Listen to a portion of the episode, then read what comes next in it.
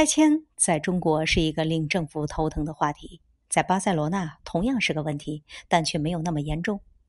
如果要拆除一片区域，当地的住户会被就近安置，他们还是住在以前的区域内，熟悉的街道、熟悉的小酒吧、熟悉的邻居、熟悉的超市、熟悉的家庭医生。况且，被拆的房子是到了不拆不行、非常危险的地步，环境也差到无法居住的程度。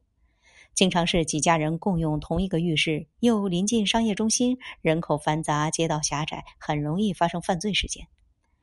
巴塞罗那最古老、最中心的地区名为 CIU TAT VELLA，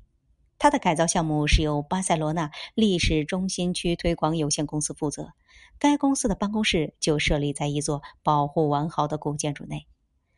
在巴塞罗那，旧城改造项目并不完全属于政府，是由不同公司开发的。公司合营，投资六成来自政府，三成来自银行、服务业和电信公司，剩下的来自私人。